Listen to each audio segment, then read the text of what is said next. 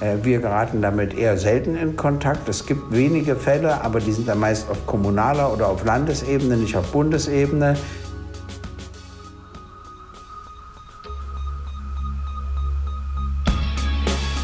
In guter Verfassung. Der Grundgesetz-Podcast. Hallo und herzlich willkommen zu einer neuen Folge von unserem Grundgesetz-Podcast bei Detektor FM. Mein Name ist Rabea Schlotz und mir gegenüber sitzt der Autor und Journalist Hajo Schumacher. Ich sage Hallo Hajo. Hallo, schönen Gruß aus der legendären Podcast-Küche. Genau so ist es. Wir sitzen wieder im Berliner Büro, genauer gesagt in der Berliner Podcast-Büro-Küche. Und ähm, in dieser Folge wollen wir über Artikel 14 sprechen. Und in Artikel 14, mhm. ähm, da geht es um das Eigentum. Ich weiß schon, du freust dich auf einen ganz bestimmten Satz in diesem Podcast. Eigentum verpflichtet, ein Zwei-Wort-Satz. Das ist schon Ziemlich ganz kurz. schön kurz, aber irre viel Sprengstoff drin. Genau, und ähm, darüber werden wir sprechen. Ähm, bevor wir das tun, möchte ich aber noch mal kurz einen Rückblick auf unsere vergangene Folge ähm, starten. Und zwar haben wir in der letzten Folge über Artikel 13 gesprochen und da ging es um die Unverletzlichkeit der Wohnung. Und gesprochen haben wir darüber mit unserer derzeit noch amtierenden Justizministerin Katharina Barley. Und ähm, da haben wir uns so ein bisschen durchgewurschtelt. Es sind einige Fragen aufgekommen, glaube ich. Absolut. Äh, zum Beispiel die ganz einfache Frage, was ist eine Wohnung? Zum Beispiel? Ne? Also gehört Balkon, Terrasse, Vorgarten dazu? Ja, genau. Diese Frage haben wir geklärt und ich gebe zu, ich fand Folge 13 persönlich auch ein bisschen anstrengend, weil es so viele mhm. unterschiedliche Aspekte waren, ähm, die man dort berücksichtigen musste. Sieben, ähm, sieben Unterpunkte, die alle nochmal regelten, unter welchen Bedingungen der Staat äh, dem Bürger in die Wohnung folgen darf. Und zwar nicht nur physisch, sondern auch in Form von Wanzen. Genau. Und ähm, wir, dann gibt es ganz, ganz unterschiedliche Bedingungen, wann das alles möglich ist. Aber vielleicht noch mal kurz zum Begriff der Wohnung, was da alles runterfällt, ähm, hat uns nämlich auch Katharina Barley erklärt und wir hören noch mal kurz rein. Also dieser Begriff der Wohnung, der ist ähm, relativ weit zu verstehen. Das ist natürlich der Ort, wo ich, wo ich wohne und lebe. Ähm, aber es ist im Grunde genommen alles das, was, was als Privatsphäre, räumliche Privatsphäre geschützt werden muss. Also zum Beispiel auch, ähm, wenn Sie selbstständig sind, sind es auch Ihre, Ihre Geschäftsräume und Ihre Betriebsräume.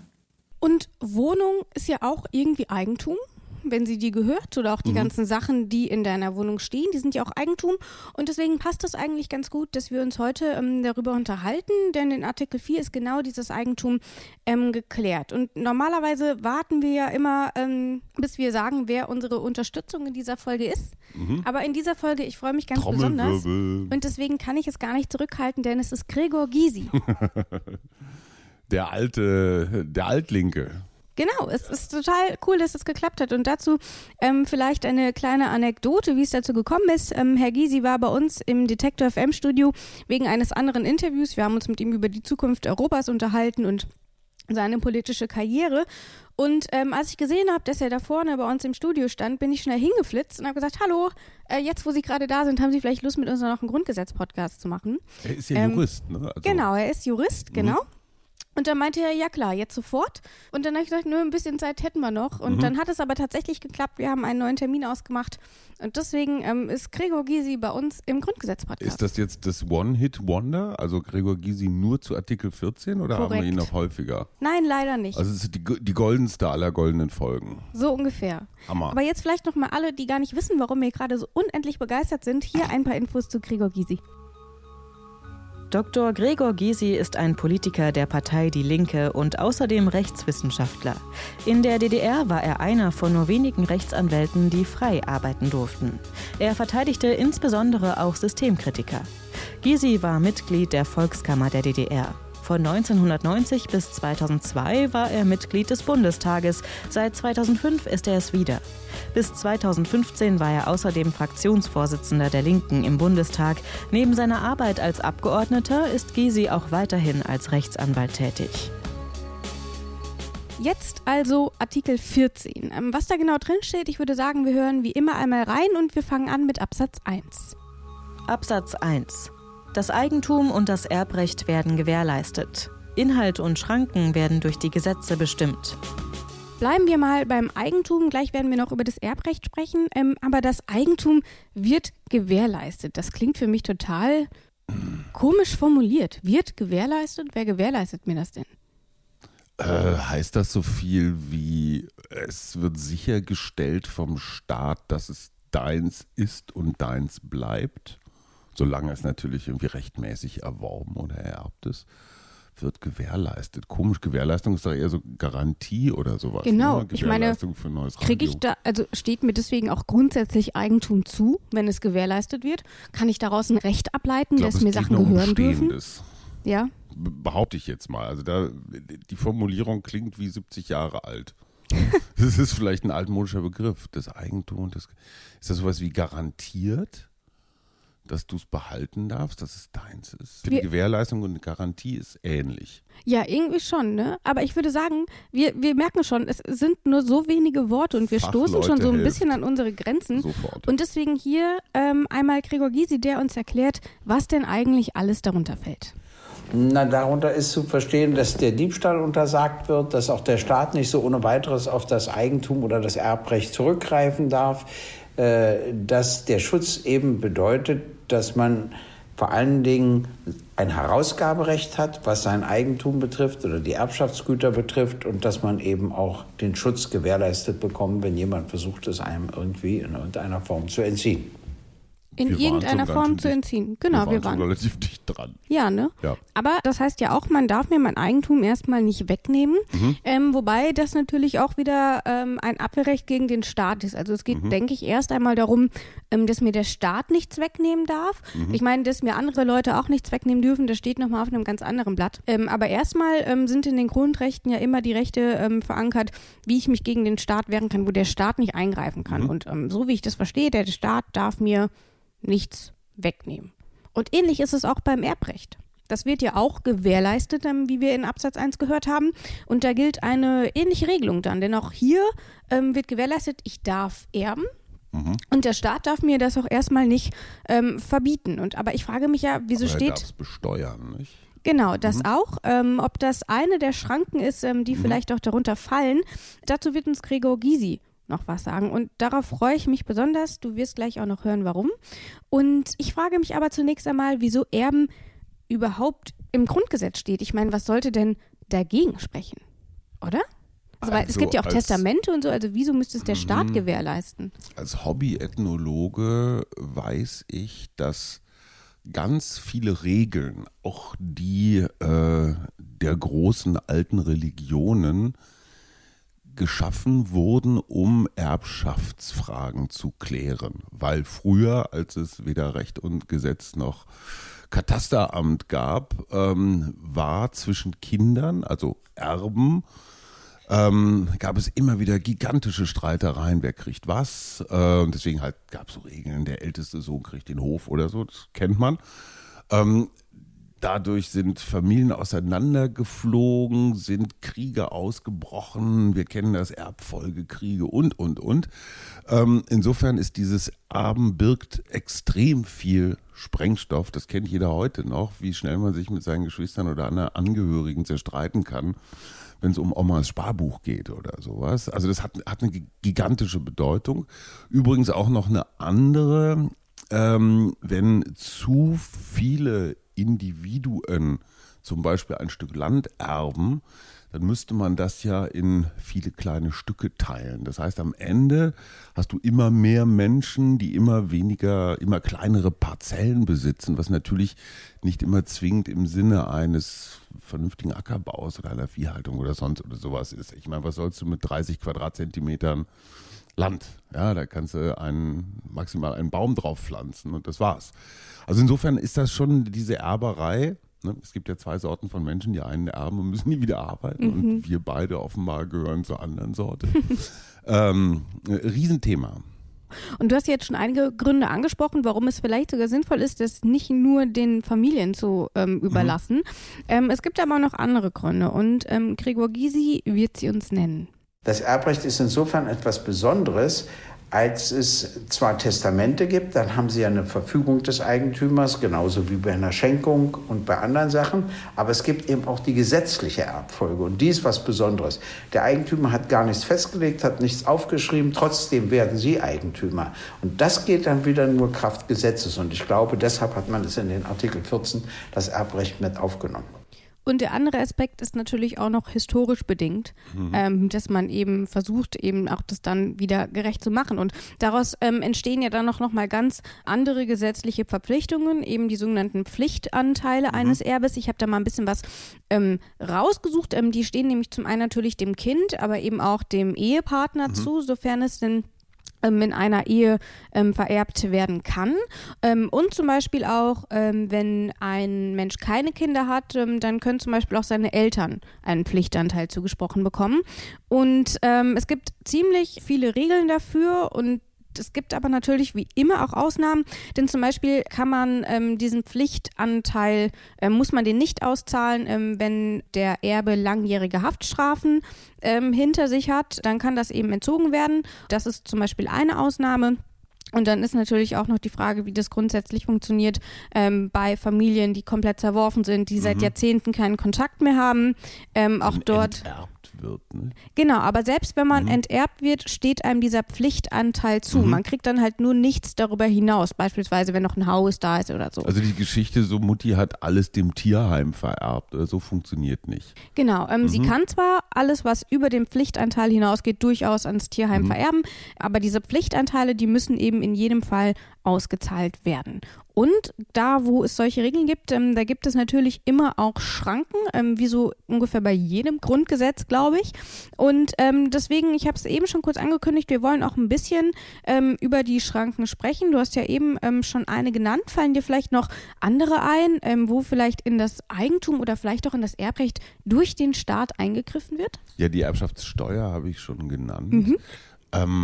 Ich frage mich gerade, ich kann mich erinnern, auf dem Höhepunkt der Finanzkrise vor zehn Jahren sind ja Per Steinbrück, der damalige Finanzminister, und Angela Merkel, die Kanzlerin, vor die Öffentlichkeit getreten und haben gesagt, von jedem Deutschen, jedem Deutschen werden 100.000 Euro auf dem Sparbuch oder sonst irgendwie an Anlagen garantiert. Gut, da sagt man natürlich, muss man erstmal haben, die 100.000. Ja. Wenn man sich aber die zig Milliarden anguckt, die auf deutschen Sparkonten liegen, dann betrifft das schon eine ganze Reihe von Menschen, auch gerade so am Ende ihres Lebens. Ähm, ich frage mich, wenn ich jetzt eine Million besäße und mir der Staat aber nur 100.000 garantiert, dann sind ja 900.000 theoretisch mit einer zusammenbrechenden Bank zum Teufel.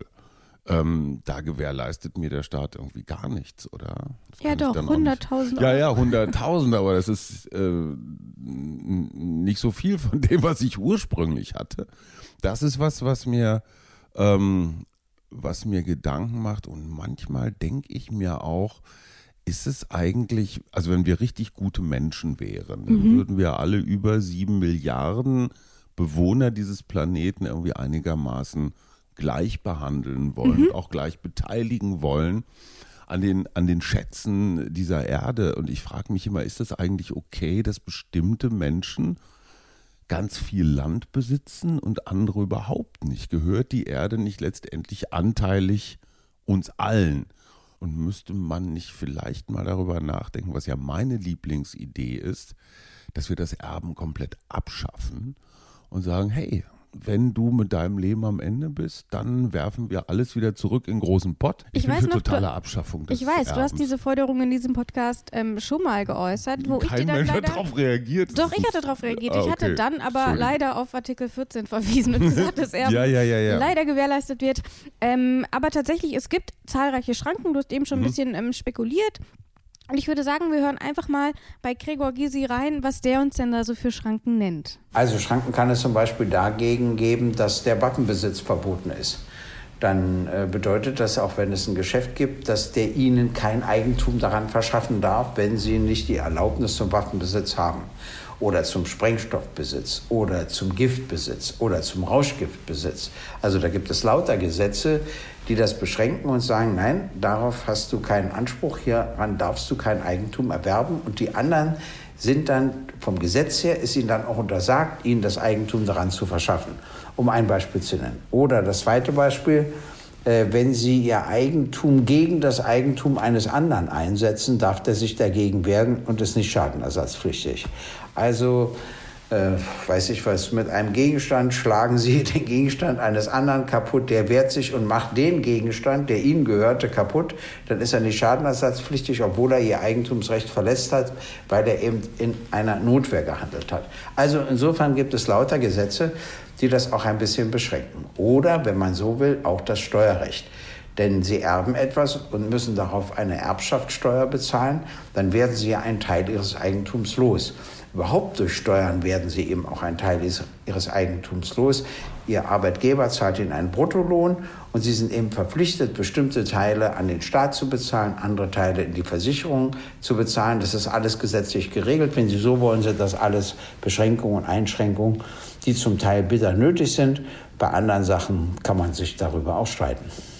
Und ich glaube, Gregor Gysi hat uns gerade jede einzelne Schranke genannt, oder? Ich fand es interessant, also für den Fall, dass wir uns beide hier mit unseren teuren Füllern duellieren. Du greifst mich an, ich wehre ab. Mhm. Bin ich, muss ich dir dein Eigentum nicht ersetzen, weil ich in Notwehr gehandelt habe. Ein total realistischer Fall passiert praktisch stündlich, nicht? Ja, gerade bei uns. Gerade, gerade bei uns hier. Im, im, im, die, die Küche ist ja auch der Hort des Pazifismus, aber das ist äh, so eine, passt nicht zu Artikel 14. Genau, aber ich fand es ja ganz interessant, weil ich hatte ihn halt gefragt, können Sie mir vielleicht ein Beispiel nennen? Und mhm. dann holte er aus und erzählte und erzählte und es waren so viele spannende Sachen dabei. Deswegen, ich weiß gar nicht, auf was wir uns da jetzt groß fokussieren wollen. Un, unschneidbar. Ähm, ich finde aber, darf, sollen wir nicht einfach zu Absatz 2 kommen?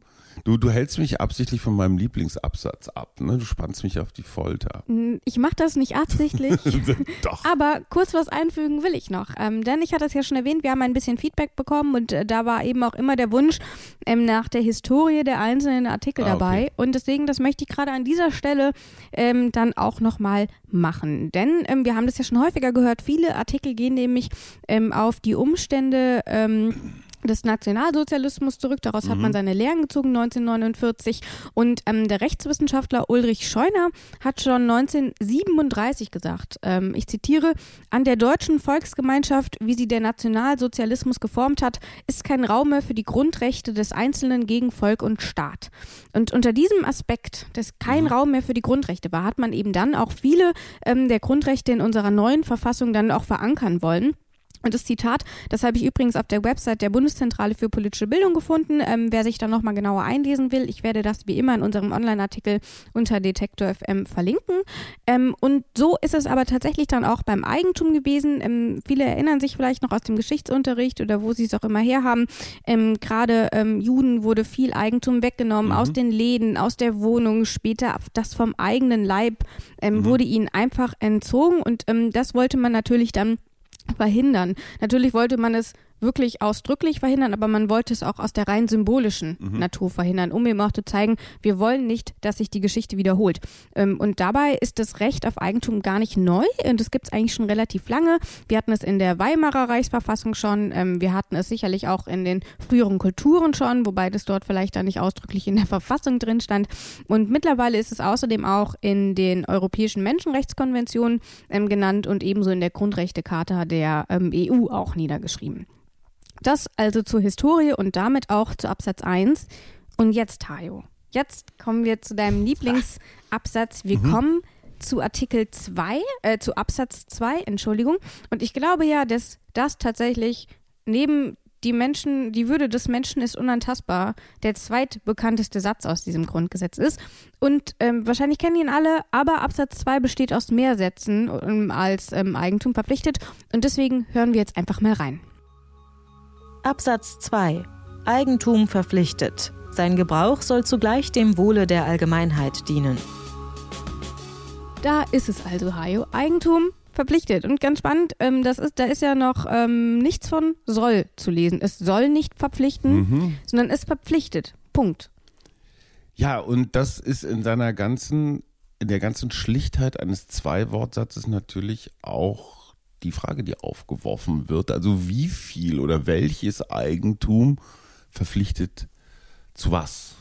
Also Ja. wenn ich jetzt hier gerade eine Packung Kaugummi habe, die mein Eigentum ist, weil ich sie käuflich erworben habe, von meinem sauer verdienten Geld, verpflichtet mich diese Packung mit ihren zehn Drops dazu, dir einen abzugeben. Das kommt darauf an. Ich meine mich aus der Schule zu erinnern, wenn man einmal die Kaugummis ausgepackt hat, hatte man danach kein einziges mehr übrig. Ähm, also vielleicht ist das tatsächlich in der, in Das der heißt, Realität. Eigentum vernichtet. okay, ja. Genau, aber ähm, wahrscheinlich, ich würde behaupten, dass sich hier der Rahmen tatsächlich erstmal ähm, um Eigentum, an Eigentum richtet, ähm, das tatsächlich auch von gesellschaftlicher Relevanz ist, von einer großen Relevanz ist und ähm, ohne Ich dir jetzt nahe treten zu Ich wollen. besitze eine Wohnung Ja. fiktiv. Ich besitze eine Eigentumswohnung. Ja. Eigentumswohnung verpflichtet. Und äh, die hat, ich sage jetzt einfach mal, ist eine große Eigentumswohnung, die hat fünf Zimmer und ich wohne da nur mit meiner Frau zusammen drin und brauche nur drei. Das heißt, zwei Zimmer stehen eigentlich rum, sind Dekozimmer, Mhm. da steht der Wäscheständer oder so Kram. Bin ich jetzt verpflichtet, diese wirklich überschüssigen zwei Zimmer in Zeiten von Wohnungsknappheit der Studentin Rabea, die seit Monaten in einer Notunterkunft wohnt, weil sie kein Dach über dem Kopf findet, bin ich verpflichtet, sie dir zu vermieten. Nein. Um das erstmal ganz, das? ähm, ähm, natürlich geht es daran, ähm, ich glaube, die Situation, dadurch, dass du darin wohnst, wäre das eine andere. Es ist deine Wohnung, du bezahlst dafür. Mhm. Sein Aspekt natürlich wäre es nett, wenn du die anderen Zimmer zur Verfügung stellst Mhm. oder dir eine kleinere Wohnung suchst. Das gibt es ja auch häufig, ähm, dass man sagt, ähm, wir machen Wohnungstausch, ähm, weil keiner mehr umziehen Mhm. will zum Beispiel. Aber anders würde es natürlich aussehen, wenn du eine Wohnung hast, aber sie gar nicht nutzt. Da ist nichts drin, sie verfällt. Mhm. Das sind natürlich ähm, Dinge, wo man dann nochmal ähm, Klassische Investoren-Handlungsweise. Genau, Ne? Einfach und- liegen lassen, Wertsteigerung abwarten. Genau, und gerade ähm, beim Wohnungsmarkt, da werden wir auch gleich nochmal intensiver Mhm. darüber sprechen, weil das natürlich ein Thema ist, was, glaube ich, uns irgendwie auch ganz interessiert und was natürlich ähm, mit Gregor Gysi ähm, musste man es ansprechen. Und da ist es natürlich nochmal, ich glaube, das ist so der das Thema, wo Eigentum verpflichtet gerne am häufigsten bemüht wird. Aber vielleicht sollten wir erst nochmal klären, auch um vielleicht deine Frage nochmal ein bisschen genauer konkret beantworten zu können, ähm, was denn eigentlich mit Eigentum verpflichtet gemeint ist und am besten erklärt uns das Gregor Gysi. Ja, da muss man die Zeit sehen, wann das Grundgesetz geschrieben wurde. Das war ja nach 1945. Und äh, da gab es den Missbrauch des Eigentums, insbesondere von Unternehmen, der Gestalt, dass sie eben mitgewirkt haben durch Produkte an der Ermordung von Menschen. Wenn ich zum Beispiel an das Giftgas und anderes denke. Oder wenn ich daran denke, wie viel Rüstungsgüter zur Verfügung gestellt worden sind, damit der Aggressionskrieg, der Zweite Weltkrieg geführt werden konnte. Und ich glaube, in dieser Zeit ist eben die Überlegung entstanden, dass man Eigentümerinnen und Eigentümer auch in Verantwortung nehmen muss. Also ihm nicht nur ihr Eigentum zu schützen hat. Und so kamen die zwei Worte zustande, Eigentum verpflichtet. Das heißt, ihr habt nicht nur Rechte, wie sie im Absatz 1 geregelt sind, sondern ihr habt auch Pflichten. Finde ich ganz interessant. Ich bin eben schon auf die Geschichte ähm, dieses Artikels eingegangen, aber dann eben nur auf Absatz 1. Und hier sieht man ja auch nochmal, dass das durchaus auch für Absatz 2 eine Rolle spielt. Und man kann dort eben, wie der Begriff schon sagt, eine Verpflichtung dann ableiten. Aber wie gesagt, ich glaube, sie geht nicht so weit, dass du deine Wohnung räumen Angenommen, musst. ich habe eine Munitionsfabrik Ja.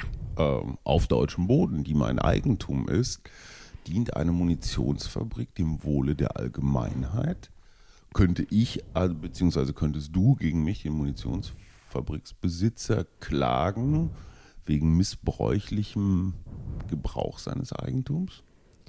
Ähm, ich Oder muss ich dann so ja als. NATO-Mitglied den theoretischen Verteidigungsfall konstruieren und diese Munition wird nicht eingesetzt, um andere Menschen vorsätzlich, wie Gregor Gysi sagt, in einem Angriffskrieg zu, äh, zu morden, sondern meinetwegen auch für Jäger, um eine Wildschweinplage abzuwehren. Okay, das sind natürlich, Antwort schon ähm, gegeben. Und natürlich, ich kann dir natürlich nicht begründen, warum es so ist, aber wir sehen ja ähm, in der Realität, dass es solche Firmen durchaus gibt.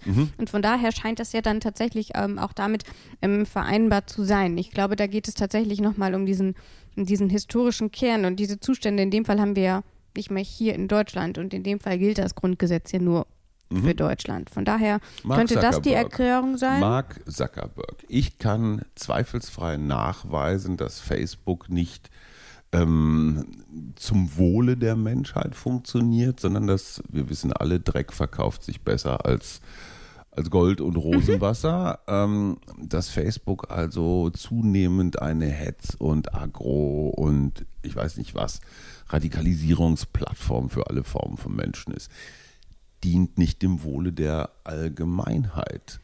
Könnte ich Facebook enteignen? Ja, ein völlig konstruierter Fall.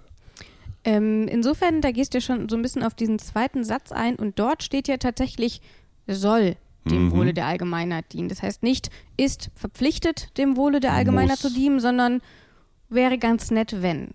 Mhm. So würde ich das verstehen. Okay. Ähm, und dann ist aber wäre natürlich ganz der. nett, wenn es überhaupt keine juristische Kategorie, glaube ich. Nicht? Soweit ich diese Herrschaften verstehe, aber gut. Ähm, aber ähm, da siehst du ja tatsächlich, dass es dort dann nochmal Unterschiede gibt zwischen Eigentum verpflichtet, Tatsache, und soll bitte auch dem Wohle der Allgemeinheit dienen. Und vielleicht sollten wir erst noch mal kurz erklären, was damit genau gemeint ist. Dann können wir dann nämlich, glaube ich, auch ein bisschen mhm. ähm, besser darüber sprechen. Und deswegen, du ahnst es schon, hier ist Gregor Gysi. Nehmen Sie mal viele Sachen. Äh, Grundstücke, dass Sie zum Beispiel verpflichtet sind, vor Ihrem Grundstück den Schnee und das Eis zu beseitigen. Durch Gesetze sind Sie dazu verpflichtet um zum Allgemeinwohl beizutragen, damit eben keine Unfälle passieren. Wenn dann doch Unfälle passieren, haften sie dafür. Oder sie dürfen bestimmte Bauten auf ihrem Grundstück, obwohl es ihr Eigentum ist, nicht so anrichten, dass es die Nachbarn stört. Sie müssen auch an das Wohl der anderen denken. Also da gibt es äh, nicht nur einzelne Regelungen, sondern das ist auch etwas, was jetzt zum Beispiel in der Wohnungspolitik eine große Rolle spielt. Darf man wirklich in Berlin 10.000 Wohnungen bei Wohnungsnot leer stehen lassen? bloß um Geld dazu mitzumachen. Denn wenn es keine Wohnungen mehr sind, man die Häuser abreißen kann, dann kann man das an Gewerbetreibende viel teurer verkaufen. Da entsteht ein solcher Konflikt, denn dem Allgemeinwohl würde es entsprechen, wenn die Wohnungen eben auch als Wohnung, als Wohnung zur Verfügung gestellt werden. Und da muss der Gesetzgeber sich überlegen, ob er einschreitet oder nicht einschreitet oder ob er sagt, ja, man darf sein Eigentum auch in diesem Sinne missbrauchen. Also ich finde natürlich, man darf es nicht missbrauchen, würde jetzt gesetzlich da bestimmte Pflichten regeln, damit wir die Wohnungsnot überwinden. Denn Wohnung, das ist eine öffentliche Daseinsvorsorge und ich finde, dass jeder nicht nur das Recht hat auf Schutz seiner Wohnung, sondern erstmal auch einen Anspruch auf eine Wohnung haben muss. Also da sehen Sie äh, die Schwierigkeiten, die auftreten können, wenn es Eigentum an bestimmten Dingen gibt, die dann eben doch missbraucht werden, um etwas zu erreichen, was dem Allgemeinwohl widerspricht. Und ich finde, jetzt, so wie diese konkreten Beispiele gehört haben, lässt sich die Frage mit Facebook vielleicht doch besser einordnen, mhm. finde ich, ähm, weil man da sieht, also für mich persönlich wäre das, glaube ich, ein zu unkonkreter Fall, wobei wir ja auch sehen, ähm, dass dort ja dann noch zum Beispiel mit wie erfolgreich oder sinnvoll das ist, ähm, sei jetzt mal dahingestellt mit dem Netzwerkdurchsetzungsgesetz, mhm. dass man da irgendwie versucht, das ein mhm. bisschen zu mhm. regulieren, aber dann sicherlich nicht ähm, durch Artikel 14 des Grundgesetzes. So, und ich glaube, ähm, wenn wir uns dann aber mal ein Thema anschauen, was, wo es, glaube ich, ein bisschen konkreter ähm, funktioniert, das hat der Gysi schon angesprochen, ich habe es vorhin angesprochen, deswegen würde ich einfach mal eben bei diesem Wohnungsmarkt bleiben. Du bist in, äh, du wohnst in Berlin mhm. und ähm, ich wohne in Leipzig und ich habe das Gefühl, dass sich in beiden Städten so ein bisschen langsam der Wohnungsmarkt zuspitzt. In Berlin sicherlich noch mal deutlich Nicht ein krasser. Nicht langsam, sondern er hat sich ja. in den letzten 20 Jahren massiv zugespitzt, ja. wo, wobei man fairerweise sagen muss, dass Berlin vor Wendezeiten oder auch noch in den paar Jahren nach der Wende ein, eine, eine, ein Paradies war, was, was Wohnungsgrößen mhm. und Quadratmeterpreise, egal ob kaufen, mieten oder sowas. So, das hat sich jetzt natürlich äh, in relativ großer Geschwindigkeit, passt es sich den anderen europäischen Metropolen an, wobei wir noch weit von Paris, Barcelona, ja. London, Kopenhagen entfernt sind, aber für das relativ niedrige Durchschnittseinkommen der Berliner äh, sind es gewaltige, mhm. gewaltige Summen. Und äh, weil wir einen Senat haben, der nicht besonders baufreudig ist und so einen Trend haben, dass viele dann immer weiter rausziehen, mhm. gibt es natürlich dann auch so Kollateralschäden, also immer mehr Pendler, zu wenig öffentlichen Nahverkehr, dann ja. fällt die S-Bahn mal wieder aus und, und, und. Also Wohnungsnot zieht so einen Rattenschwanz an, äh, an neuen Problemen nach sich und es dauert wahnsinnig lange, diese Probleme zu lösen, weil ne, von Baugenehmigung bis, bis, bis. Der Senat hat jetzt entschieden, äh, Wohnungen zu kaufen. Das ja. Wiener Modell, also viel Wohnraum. Genau, Wien ist da furchtbar in, erfolgreich auch. Ja, ne? weil die es seit 100 Jahren machen. Mhm. Ja, ähm, wir haben äh, in Zeiten, als es Berlin finanziell richtig mies ging um die Jahrtausendwende, hier erstmal Hunderttausende von Wohnungen verkauft. Der mhm. In seiner Brillanz äh, vielfach unterschätzte Dilo Sarrazin hat dann wirklich zum zum, äh, zum Freundschafts-, also was heißt zum Freundschaftspreis, zum Dumpingpreis riesige Wohnungsbestände verbimmelt, die jetzt für ein Vielfaches zurückgekauft mhm. werden. Mhm. Also es ist Investoren verdienen doppelt und dreifach, erst ja. indem sie billig gekauft haben und jetzt indem sie teuer wieder zurückverkaufen. Das alles von unseren Steuergeldern, um mhm. mal bürgerlich äh, betroffen zu sprechen. Das ist ein echtes Drama. Und ich erinnere mich an die Zeiten direkt nach der Wende 89, 90. Da wurde ja ernsthaft diskutiert, ob das Grundgesetz nicht durch eine neue Verfassung ersetzt werden solle, weil das Grundgesetz mhm. nur vorläufig gelten sollte, bis die Deutschen wieder vereint sind. Und das Recht auf Wohnen, und zwar im Range eines Grundrechts, so waren zumindest äh, der Vorschlag von einigen, sollte aufgenommen werden ja. in diese neue Verfassung. Und das war auch genau das, was Gregor Gysi gesagt hat, gibt es nicht ein Grundrecht auf Wohnen. Darüber haben wir uns ja auch schon ähm, in Artikel 1 ähm, unterhalten, als wir die Menschenwürde ähm, gesprochen haben, ob, mhm. ob denn ein entsprechender Wohnraum darunter fällt. Mhm. Und tatsächlich mittlerweile ähm, ist es ja auch so, wir haben nicht nur A, zu hohe Mieten und sie steigen rasant. Mhm. Ähm, dann haben wir nämlich auch noch den, den vielfachen Leerstand, wo Wohnraum mhm. einfach verfällt. Das gehört jemandem und ich glaube, das ist so der klassische Fall, wo man über dieses Eigentum verpflichtet und soll dem Wohle der Allgemeinheit dienen, diskutieren kann dass dort einfach Wohnraum leer steht, der wird sich nicht drum gekümmert, der geht kaputt und mhm. irgendwann wird es zu teuer, das überhaupt wieder instand zu setzen und dann lässt man es komplett. Glaubst du denn, ähm, wenn wir gerade hier auch über die leeren Wohnungen sprechen, ähm, dass in diesem Fall tatsächlich ähm, es dringend notwendig wäre, dass der Staat dort ähm, entsprechend eingreift ähm, und zum Beispiel auch äh, diesen Wohnraum enteignet, um ihn dann eben herzurichten und als Wohnraum zur Verfügung zu stellen? Oder ähm, glaubst du, spielt ähm, das für die Debatte hier auch mit Eigentum verpflichtet, ehrlich gesagt, gar keine so große Rolle und wir brauchen andere Lösungen? Ich glaube, das ist eine von vielen Möglichkeiten, wobei die Enteignung klingt ja immer so ein bisschen brutal es ist ja nicht so, als ob da armen Menschen ihr letztes Stück Brot oder ihr letztes Hemd weggenommen wird, sondern Menschen, die ganz gezielt mit der Not anderer, treibt ja den Preis, ne? Äh, ja. Wenn, wenn, wenn es weniger Wohnungen gibt, die wirklich eiskalt darauf spekulieren. Ähm, denen tut das erstens mal nicht so weh. Womöglich gibt es andere Hebel, Druckmittel. Zum Beispiel kann man Leerstand jetzt exorbitant besteuern, sodass man alle Spekulationsgewinne mhm. praktisch wegsteuert, dass man das Leerstehen unattraktiv macht. Ja. Wäre so eine scharfe, aber doch eine Vorstufe von dieser Ultima Ratio Enteignung. Ähm, wobei die Enteignung ja immer eingeschränkt ist, sie muss dem Wohle der Allgemeinheit dienen. Mhm. Also der Staat kann nicht einfach so enteignen, weil sie den Investoren doof finden, sondern es muss ja genau. nachgewiesen werden, Allgemeinheit. Also wenn die Bahn zum Beispiel eine Schnellstrecke ausbauen will und der Bauer will seinen Acker nicht verkaufen, der direkt an der Bahntrasse liegt, dann kann auch dieser Bauer enteignet werden. Dem kann sein Acker weg, zumindest ein Streifen seines Ackers weggenommen werden. Er muss entschädigt werden. Ähm, ist jetzt ein relativ, naja, Beispiel, was häufiger schon vorgekommen ja. ist. Ich kann mich nicht erinnern, dass da die Haus- und Grundbesitzer äh, alle aufgestanden sind und in Protestmärschen über den Acker gerannt sind. Das ist ein nicht ganz unnormaler Vorgang, wobei Wohle der Allgemeinheit. Genau. Definitionsfrage. Ähm, da sprichst du schon den Absatz 3 an und ich habe ihn ja mit der Enteignung auch so ein bisschen äh, in die Diskussion eingebracht. Ähm, bevor wir uns tatsächlich anhören, was in Absatz 3 steht, wir haben jetzt schon viel über den Wohnungsmarkt gesprochen, wir haben behauptet, dass die Mieten steigen und so. Vielleicht kommen wir auch nochmal mit ein paar Zahlen daher und vorgetragen werden sie von unserer Kollegin Isabel Wob, die uns noch einmal einen Einblick in die aktuelle Situation auf dem deutschlandweiten Wohnungsmarkt gibt. Im Jahre 2019 eine Wohnung zu finden, ist gar nicht so leicht. Wohnen ist zu einer existenziellen Frage geworden. Bezahlbarer Wohnraum ist knapp.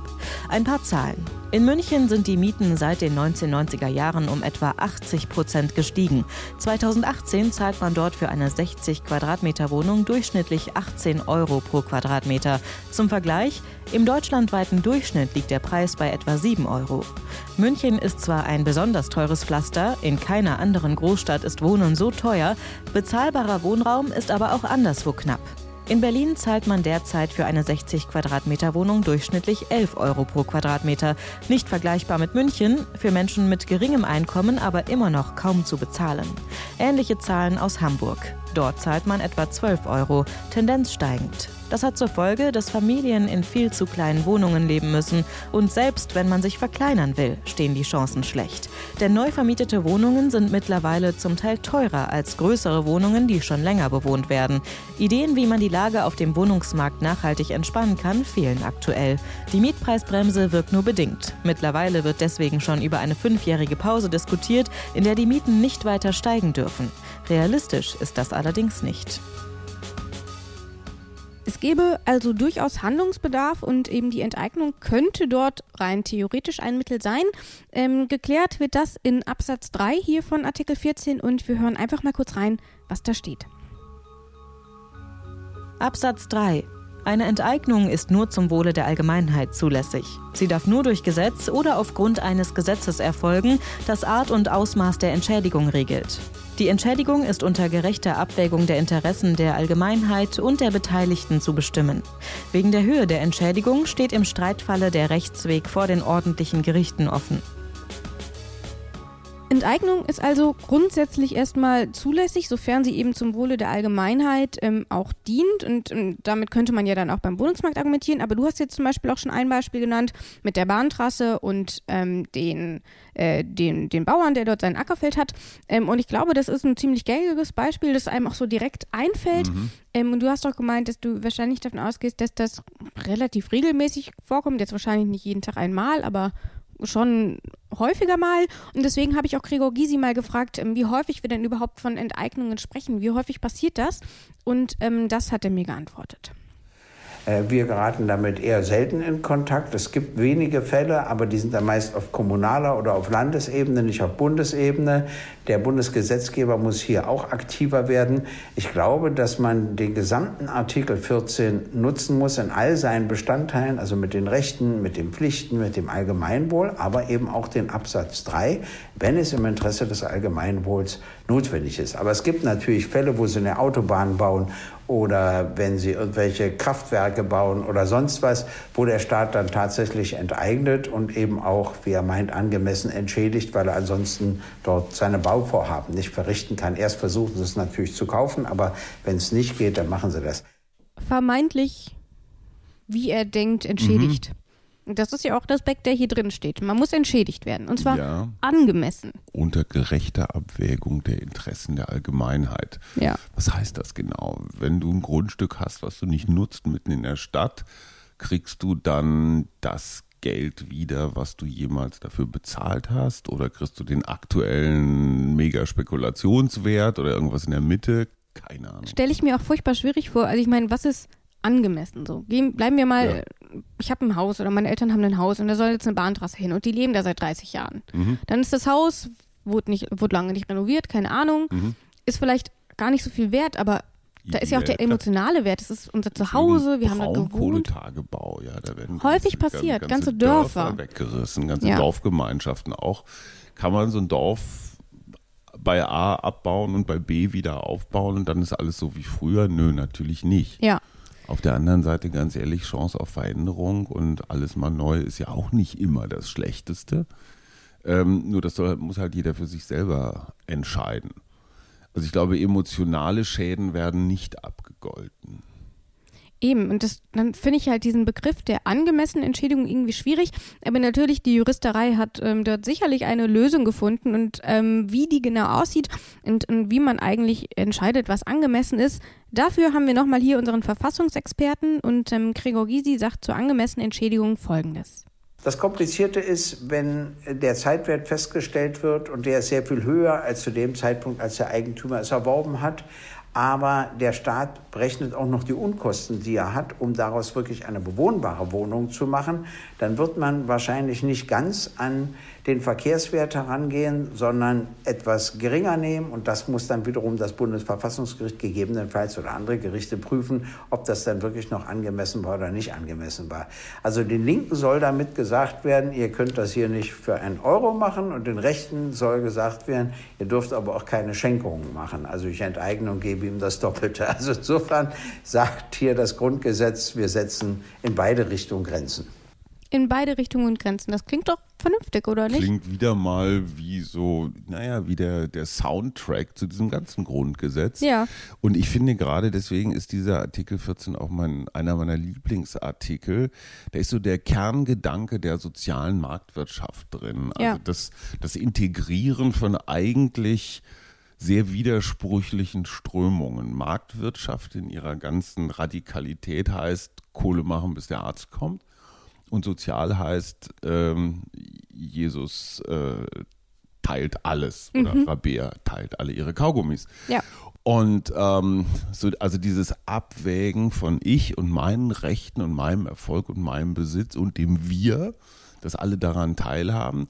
Steuern zahlen ist ja eine so eine Ausgleichsgeschichte, aber dieses Eigentum verpflichtet ist einfach in seiner ganzen Schlichtheit sehr, sehr schön. Ich finde äh, fast auch eine Spur zu romantisch, weil ich interpretiere da viel mehr rein, als da eigentlich drin steht. Ja. Eigentum verpflichtet hieße ja auch, da steht einer an der Straße, du fährst alleine mit dem Auto, die nächsten fünf Kilometer keine Bushaltestelle, verpflichtet dich das Eigentum, also dein Auto mhm. dazu, diesen Menschen mitzunehmen. Insofern ist das, das wäre, glaube ich, eher ein, ein, ein, eine moralische ja. Verpflichtung, aber ich finde diesen Grundgedanken, äh, nicht für sich selbst, nicht nur egoistisch. Da ist, da ist ganz viel Christentum, da ist ganz viel Erziehung von Kindern, da ist ganz viel Miteinander drin. Ja. Als alter Romantiker, ja, höre ich dann immer irgendwie so John Lennon im Hintergrund. ich glaube, wir sind soweit durch. Ich möchte aber noch eine ähm, Sache nennen, die uns hier auch in Absatz 3 nochmal entgegenkommt. Da steht ja drin, etwas darf nur geschehen, wenn das und das auch passiert. Also in mhm. dem Fall Enteignung nur bei Entschädigung. Ähm, und wir haben hier auch, es ist ein juristischer Podcast und wir sind beide Laien und deswegen schäme ich mich nicht, jetzt zu sagen, dass ich das jetzt von Wikipedia habe. Und zwar ist das eine sogenannte Jungteam-Klausel, mhm. ähm, bei der es eben heißt, A gibt es nur mit B. Mhm. Ähm, und genau heißt es dann nämlich zum Beispiel, die sogenannte Jungteamierung ist auch eine juristische Technik bei Verhandlungen über Verträge und Gesetzesentwürfe. Gegenstück der Jungteam-Klausel ist die salvatorische Klausel. Und ich mhm. glaube, die kennen wir alle so aus Mietverträgen. Mhm. Nur weil eine Sache in diesem Vertrag drin steht, die mhm. nicht funktioniert, heißt das nicht, dass der komplette Vertrag mhm. ungültig wird. Das ist also ähm, das Gegenstück. Und Hallo, eine Wissenslücke wurde geschlossen. Das Gegenteil, das Gegenstück zur salvatorischen Klausel ist die Jungtim-Klausel. Ja, hast du dir jetzt notiert, ne? Ja, habe ich mir. Das ist kannst so. Jetzt kannst beim Abendessen richtig, einfach mal droppen. Kannst du richtig mit posen. Ja, und noch was, womit du posen kannst. 1971 war das Wort Jungteam auf Platz 2 zum Wort des Jahres. Ach was. Jetzt weißt du das auch, kannst du direkt hinterher schieben. Wenn, du dann, wenn ich meinen Söhnen was von Jungteam erzähle, dann denken die, oh, es ist eine junge Mannschaft oder so. Ja. Okay, das ist die Anglisierung der Welt. Aber es ist ja nicht der Kulturkritik-Podcast hier. So viel also dazu. Damit habe ich alles gesagt, was ich zu Artikel 14 loswerden wollte. Und deswegen vielleicht noch ein kurzer Ausblick in unsere kommende Folge. Da sprechen wir über Artikel 15. Und in Artikel 15 geht es auch so ein bisschen um Eigentum, mhm. aber es geht konkreter um die Vergesellschaftung. Und was damit gemeint ist und wo vielleicht auch die Unterschiede zu Artikel ähm, 14 mhm. liegen, ähm, weil ich finde, auf den ersten Blick, gerade für den juristischen Laien, ähm, ist es, glaube ich, ein bisschen schwierig zu differenzieren. Mhm. Und dafür haben wir dann, ähm, für diese Erklärungen haben wir in der kommenden Folge dann wieder Joachim Wieland. Ich habe ein bisschen den Eindruck, Artikel 15, da ist so ein, da ist so ein Artikel aus der DDR-Verfassung irgendwie so reingerutscht. Ne? Maybe. Ne? Also vom Sound her komisch, aber lasst euch überraschen. Genau, wir klären auf in der kommenden Folge mit Hajo Schumacher und Rabea Schlotz, der Herrin, Erfinderin, Macherin und Verbreiterin dieses wunderbaren Podcasts. Erfunden hast du ihn ja quasi. Ja, okay. Wer mehr darüber erfahren will, kann nochmal unsere aller, aller, allererste Folge hören. Unseren kleinen Teaser. Dort werden wir das erklären. Und ähm, so viel erstmal dazu. Ich sage, ich bin gespannt auf die kommende Folge und tschüss. Tschüss. In guter Verfassung. Der Grundgesetz-Podcast.